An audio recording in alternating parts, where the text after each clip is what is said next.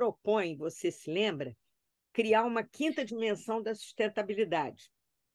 Porque a gente trabalha com econômico, social, ambiental, a governança, que é um, uma quarta dimensão tardia do desenvolvimento sustentável, e nós estamos propondo uma quinta dimensão, que é a dimensão da sustentabilidade espacial, que é o desenvolvimento regional integrado, sustentável, né?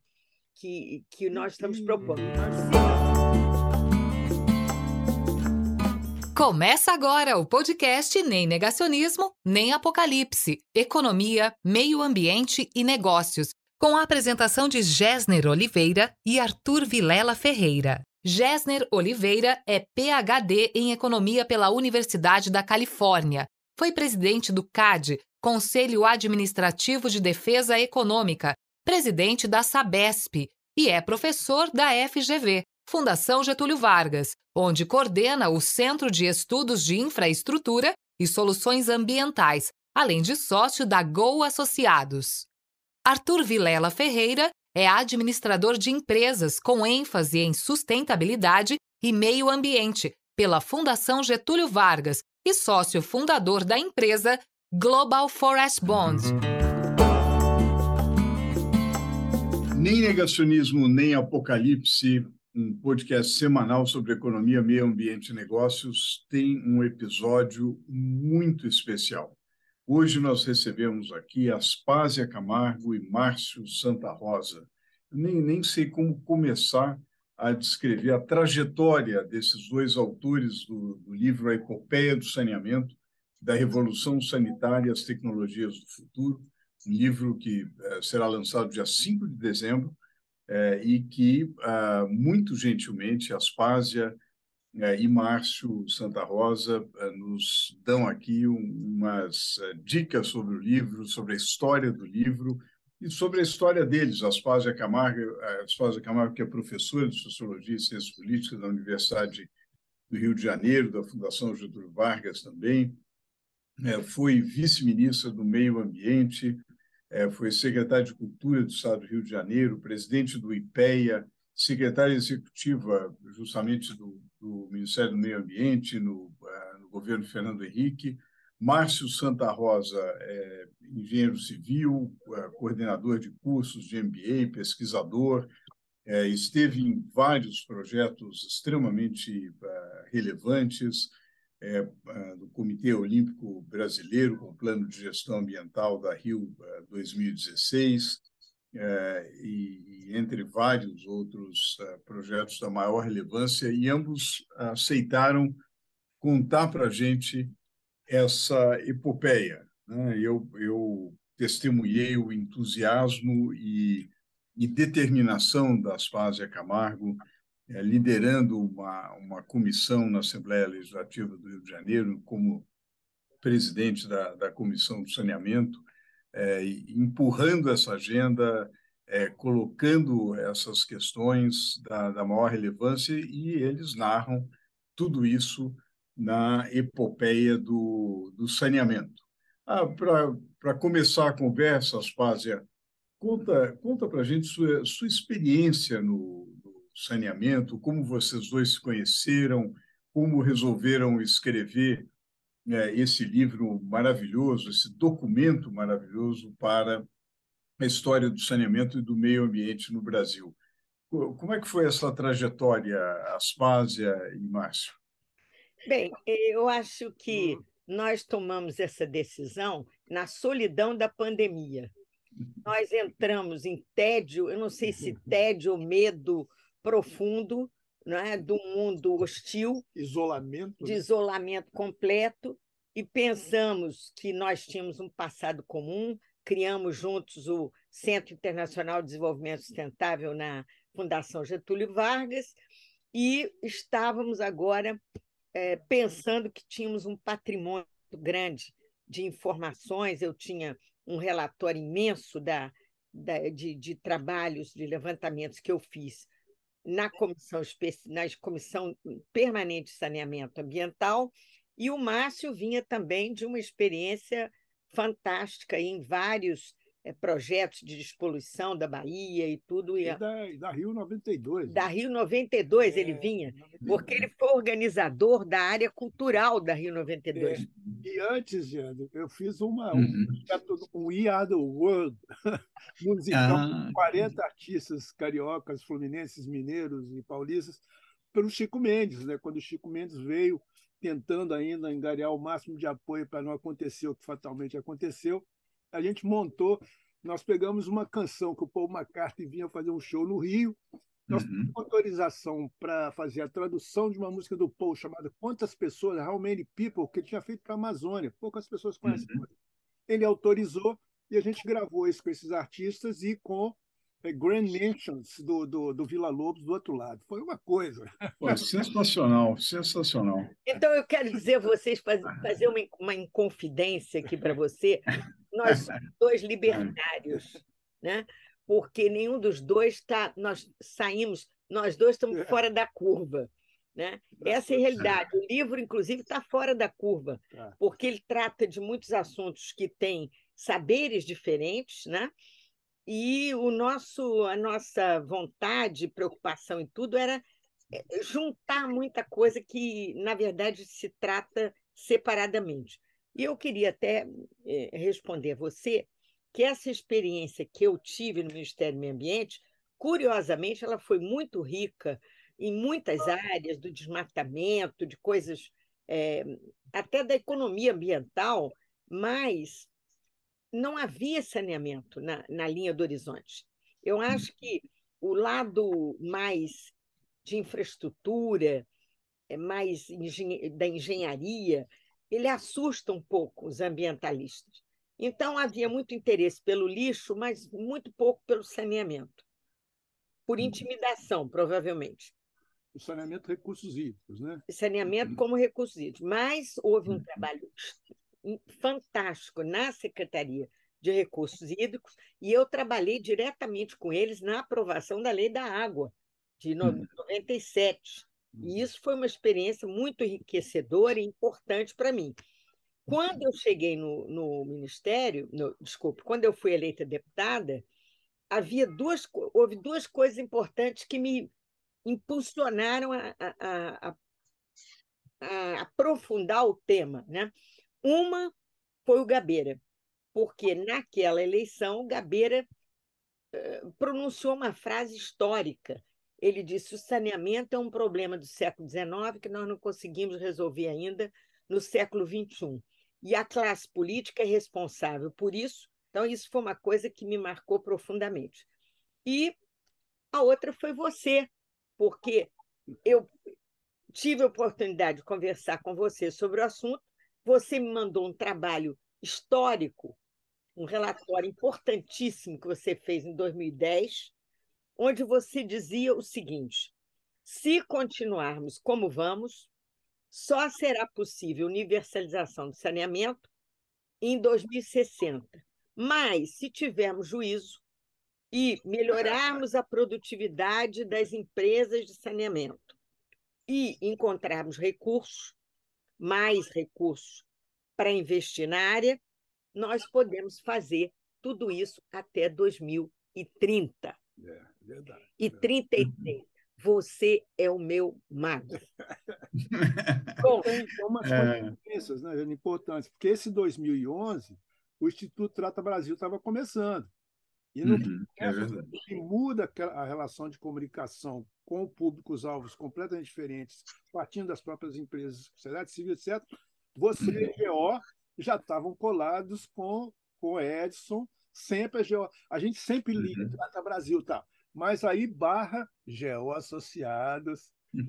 toda a formulação. Não, e você, você é tão querido que você, naquele resumo fantástico que você fez do livro, que está na contracapa do livro, né? Uhum. você insere, enxerta ali uma pérola. Você diz assim: o saneamento vai custar 511 11, 11, bilhões 11. de reais. Ninguém, cada um diz uma coisa, e você está com os números na ponta do, ninguém da vai caneta. Questionar, ninguém vai questionar. Então, é, é, olha, é amor eterno por você, quero dizer. Puxa vida, olha, é, é mútuo, admiração enorme por vocês. Vocês são muito generosos e, e, e na verdade, eu, eu, só pude transmitir isso porque tem, tem uma, tinha uma equipe entusiasmada é, fazendo isso. Parte dela está aqui, inclusive, o Arthur, o Saqueto, que participam desse projeto Nem Negacionismo, Nem Apocalipse. Agora, é, contem uma coisa: no, no livro é, que vocês é, é vão lançar, vocês é, narram uma evolução. Né? Vocês assistiram uma grande evolução, né? porque é, lá atrás, no, no início do século XXI, as pessoas mal sabiam quais eram os problemas, etc. E hoje o Rio de Janeiro está passando por uma, por uma revolução, não? Quer dizer, há uma há vários projetos em andamento, as coisas parecem estar andando, não? Esse foi o ponto.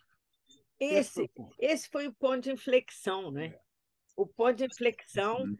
é, foi exatamente o, o Rio de Janeiro, porque você mesmo fez um diagnóstico muito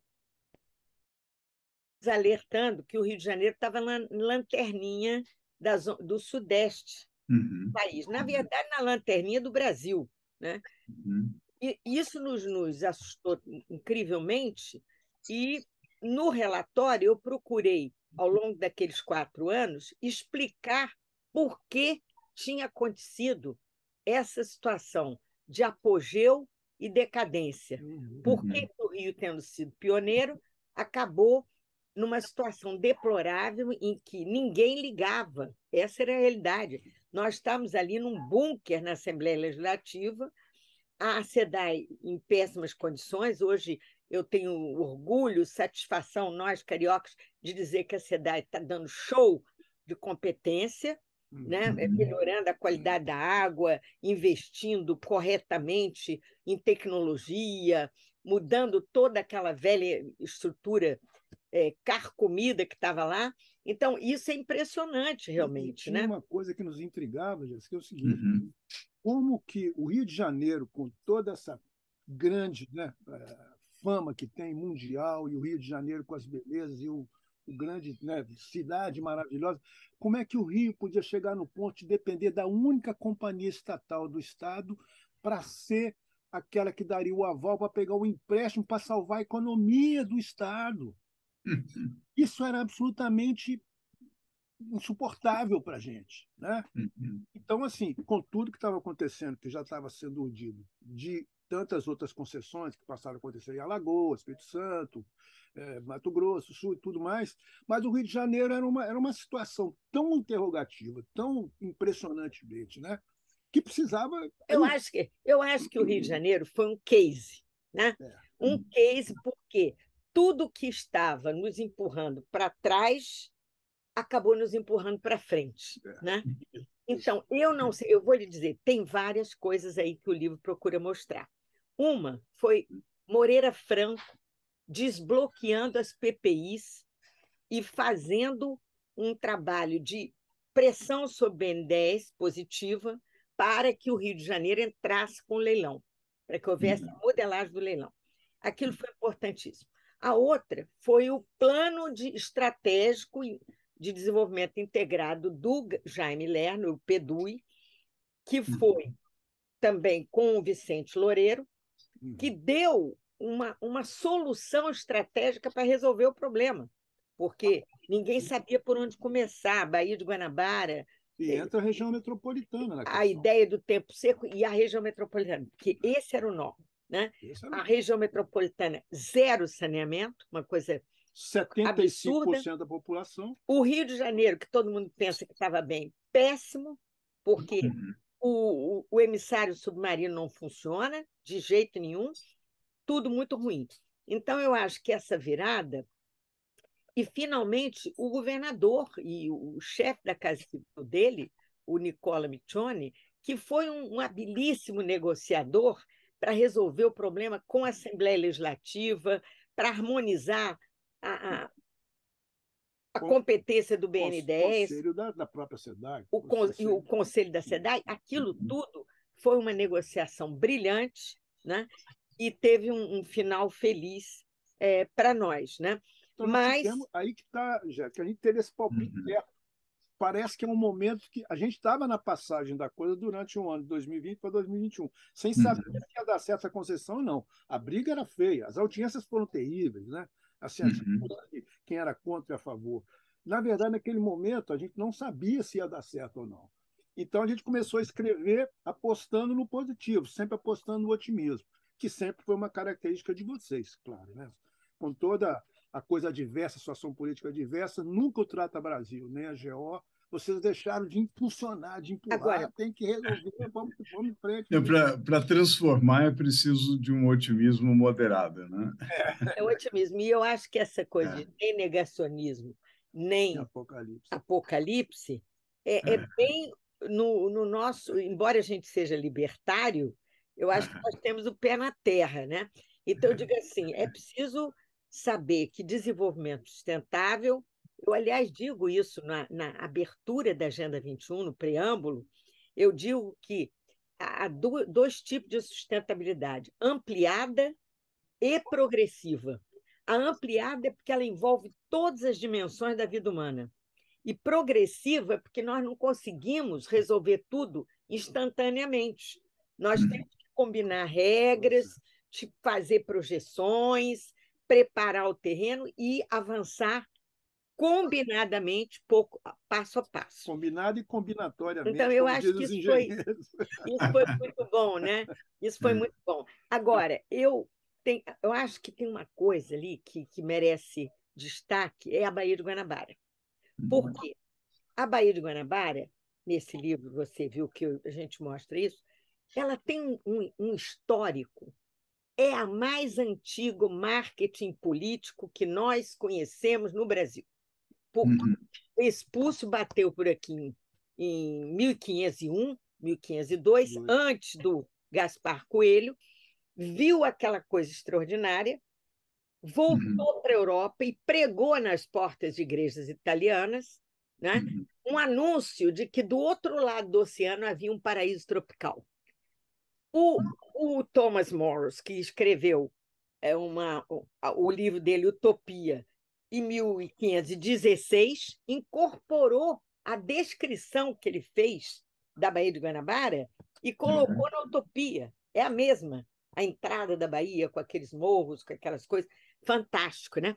Então, eu digo assim, é o mais velho marketing que nós temos, de, de uhum. turismo, de, eh, de tudo que a gente quiser e nós jogamos isso fora. Essa... É. Então, a, a, a ideia de que a epopeia pode terminar bem significa regenerar a Baía de Guanabara. Né? Uhum. É, é assim, é que Ulisses não pode voltar para Ítaca e a sua amada uhum. Penélope e encontrar Ítaca imunda, podre, mal cheirosa. Não é possível. É, sensacional, sensacional. De, deixa eu falar, Arthur, é, você, você vê que, que dupla maravilhosa aqui que a gente tem no episódio é, de, desse episódio aqui, Arthur. O que, que você pergunta para eles? Meu, tá, tá, tá sendo uma conversa maravilhosa e, e o, o, estou ansioso pelo, pelo lançamento do livro. É, eu queria que vocês só aproveitassem e dessem um, um apanhado para quem para quem está ouvindo a gente de o que é essa é, epopeia que vocês descrevem no, no livro de vocês. Olha, eu só vou começar dizendo que são 20 capítulos e cada capítulo é uma janela diferente. E eu passo para o Márcio porque ele vai ter o que dizer aí é, sobre essas gente, 20. Arthur, a gente, a gente volta lá atrás com, com a antiguidade, as páginas, você viu a história que ela estava contando, que coisa espetacular, como é que as, lá na, na, antiguidade eles resolviam já a questão dos banheiros públicos, até em Roma, com, né, com os parlatórios, as pessoas coletivamente, isso era parte da cultura deles.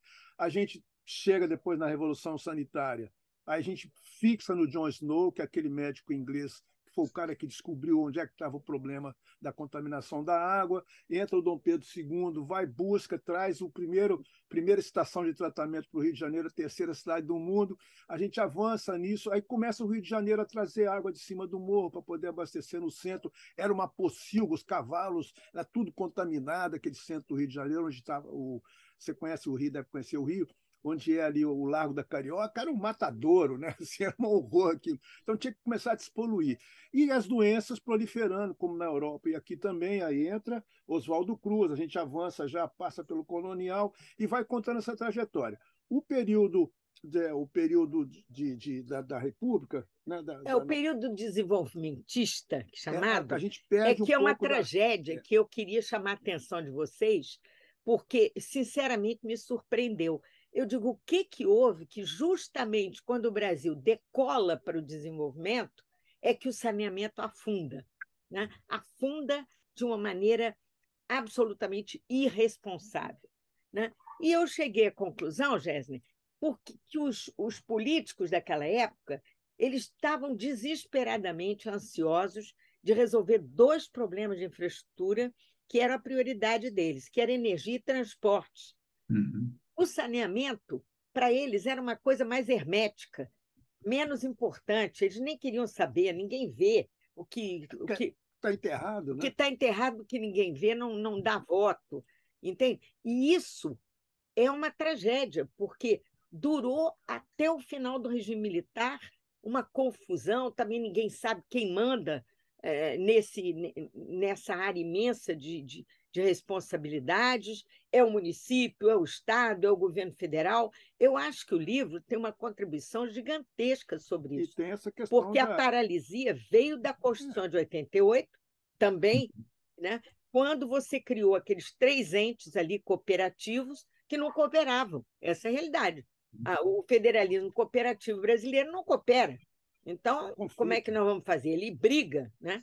Uhum. E aí, você conhece bem a história, que eu acho que é uma última parte da epopeia, que é quando você tem a lei de 2007, que é boa, é uma lei uhum. honesta, né? e não acontece nada. Por causa dos contratos de programa. Porque os contratos de, de programa eram falsos, porque as empresas, como diz, a gestão, né?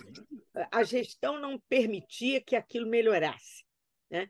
Então, eu acho que nós bloqueamos eu peguei um mau período, porque ali eu comi o pão que o diabo amassou naquela Assembleia. E o Márcio comeu o pão que o diabo amassou nas Olimpíadas, que não uhum. quiseram seguir o projeto que ele apresentou. É. Né? É. E, o, e, o, e, foi uma vergonha do ponto de vista de saneamento, né? o pessoal velejando ou nadando foi, foi. em águas turvas. Né? A gente mal conseguiu fazer a limpeza da raia onde aconteceu os esportes aquáticos. Foi o máximo que a gente conseguiu, assim mesmo suando com Axel Grael, com o pessoal dos Grael, aquelas meninas aí que são campeãs internacionais, tentando provar para o mundo. E tinha muitos esportistas contra. Queriam que não se recusavam a, a entrar naquela água, né? Da contaminação. É, é por isso que eu acho que o livro é, nós tivemos inspiração. Você conhece bem a ideia do destino manifesto americano, uhum. né? É, é uhum. uma coisa puritana, somos eleitos de Deus e tudo vai dar certo, nós somos singulares, ninguém igual a nós, e nós vamos conquistar o mundo pela nossa grandeza. Então, eu acho que o Rio tem esse destino manifesto por conta desse passado de Américo Vespúcio, e tudo que veio depois, depois surgiu o Bondinho, o Cristo Redentor, essa, essa cidade não existe. Né? Uhum. Então, ela é destinada, destino manifesto, a ser uhum. ambiental, turística, não é? cultural. Isso eu, é... eu acho, acho bonito, né, Aspásia, o Carlos Drummond, é, lá sentadinho ali em Copacabana, ele fala que é uma cidade inscrita no mar. Né? Inscrita no mar. Isso, Exatamente. Isso, é. Então, eu acho assim, a pergunta agora, né, Márcio, hum. que a gente está aqui. Primeiro que o resumo do livro, melhor do que você, ninguém fez, né? É verdade. Eu acho hum. que o, Generosidade sua.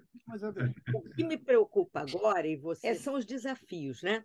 Nós temos uma regulação muito ruim, tanto na ANA quanto aqui na a Genesa é a Ana é uma maravilha comparado com a Genersa, temos que melhorar a Genersa, é, temos que resolver. O livro propõe, você se lembra, criar uma quinta dimensão da sustentabilidade.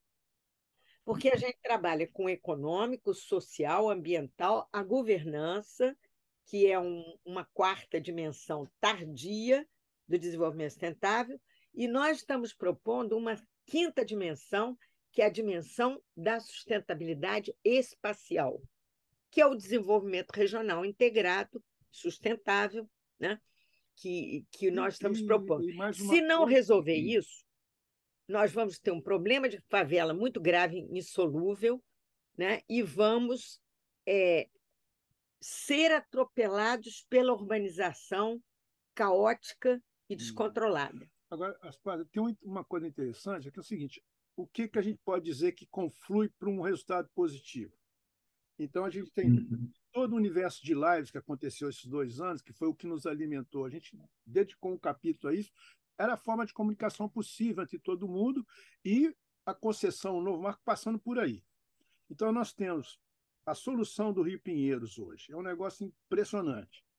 Né? A gente viu outro dia um debate de quatro pessoas debatendo das 500 favelas incrustadas na região mais rica de São Paulo uhum. e resolvendo esgoto no fundo de vale e a questão que você já falava da gestão da eficiência e da regulação, que são três palavras-chave que tem no livro, que são suas, e como é que se resolve, o que, que é fazer prós, o que, que é pagar pela performance, e obrigar as empresas a investir sua capacidade de solução antes de ficar cobrando dinheiro do Estado, que sempre é complicado, e provar que fez aí receber. Então, isso já é muito bom.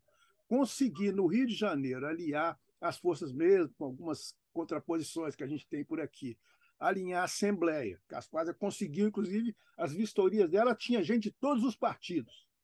E alguns deles estão lá até hoje. Né? Então, todos os partidos. Então, era, era um ecumenismo que ela conseguia conciliar as vistorias. É, depois ela dá a receita. É isso aí. Então, tem essa confluência do momento. E os contratos aqui, eles estão muito bem amarrados. Quer dizer, tem dinheiro certo para a Baía de Guarabara, tem dinheiro certo para a Barra para o complexo da, da Barra, Jacarepaguá, tem dinheiro certo para as favelas, tem dinheiro para a região metropolitana.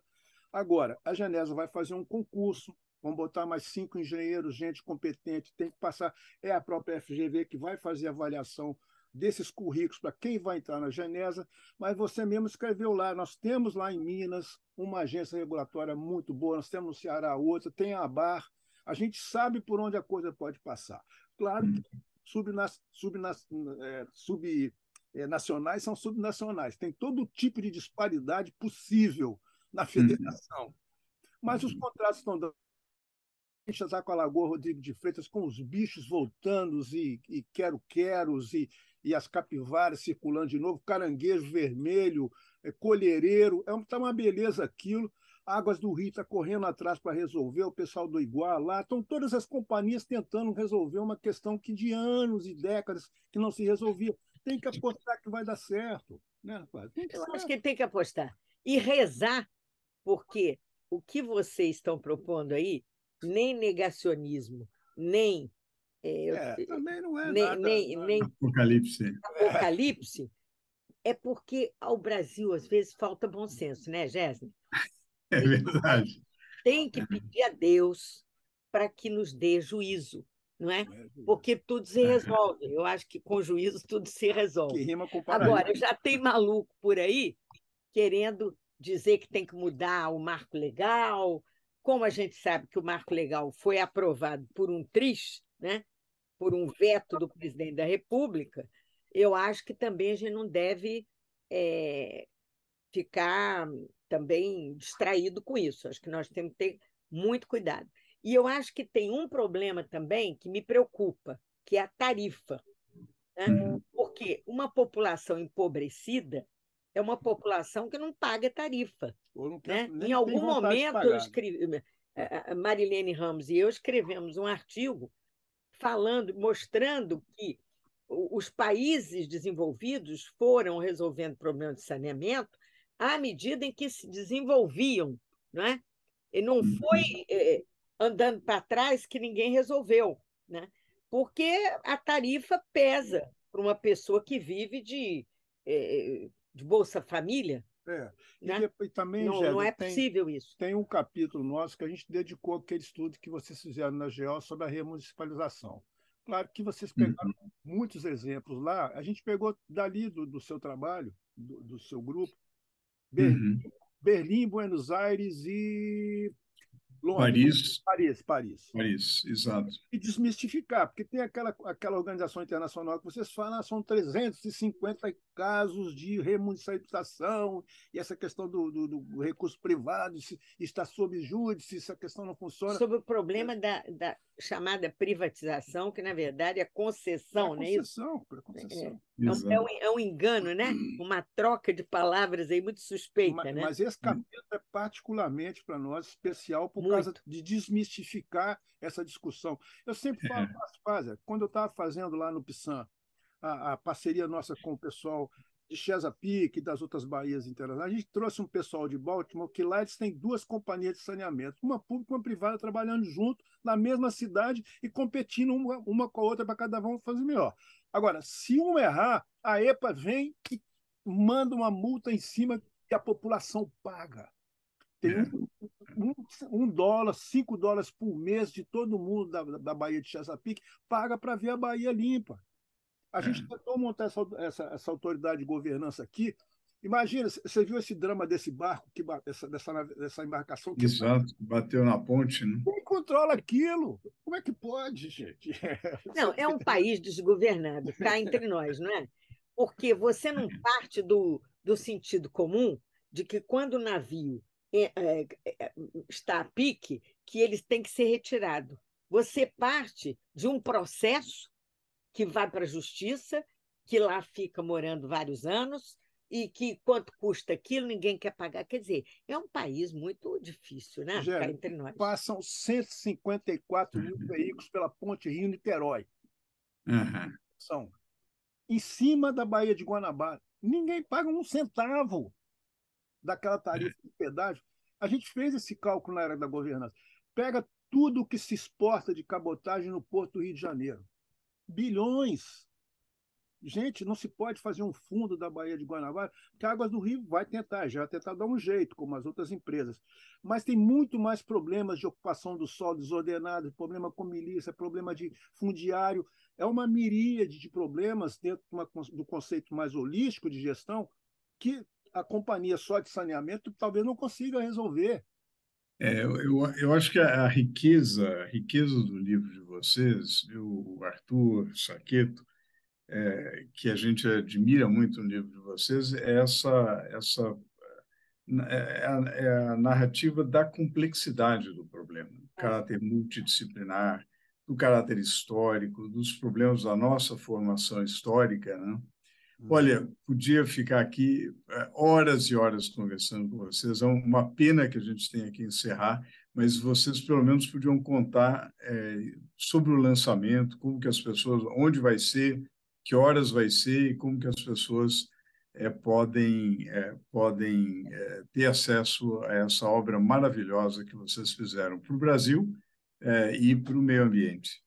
Bem, nós vamos fazer o lançamento no dia 5 de dezembro, na Livraria da Travessa, que é a livraria, uhum. uma das livrarias mais queridas assim da, da área uhum. cultural do Rio de Janeiro, dos, dos cientistas, pesquisadores. Isso uhum. vai ser às sete horas da noite. Nós estamos convidando vocês para tomar um espumante. Eu vou preparar um patê especial homemade, que é muito agora, agora Agora é matador. Eu adoraria ter você, o Arthur, você, essa equipe de ouro, né, que nos alimenta e nos estimula, porque vocês não sabem, a gente está na solidão da ignorância e precisar ter um farol, uma luz, né, que, que nos dê informações, dados, interpretações corretas, né? Então, temos que agradecer muito a você.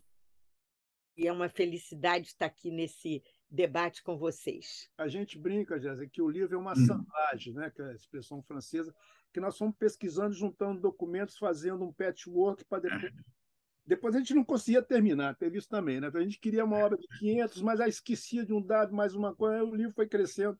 Mas, enfim, então, Se não fosse esse trabalho que vocês vêm fazendo, que a gente pudesse basear, né, se mergulhar neles e, e fazer essa compilação, a gente jamais conseguiria fazer. Então, não, vocês. Parcerias. parcerias não, a, gente, a gente deve esse livro a, a belíssimas trajetórias aí da, de vocês. É, e, e por que não admitir, né, apesar de toda a tristeza da pandemia, ela nos fez é, pensar na, na questão humana, na questão do meio ambiente e no valor da vida. É isso mesmo. Muitíssimo obrigado. Obrigada, Gênio. Obrigada a vocês.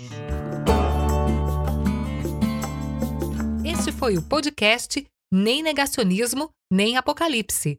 Obrigada pela audiência e até a próxima!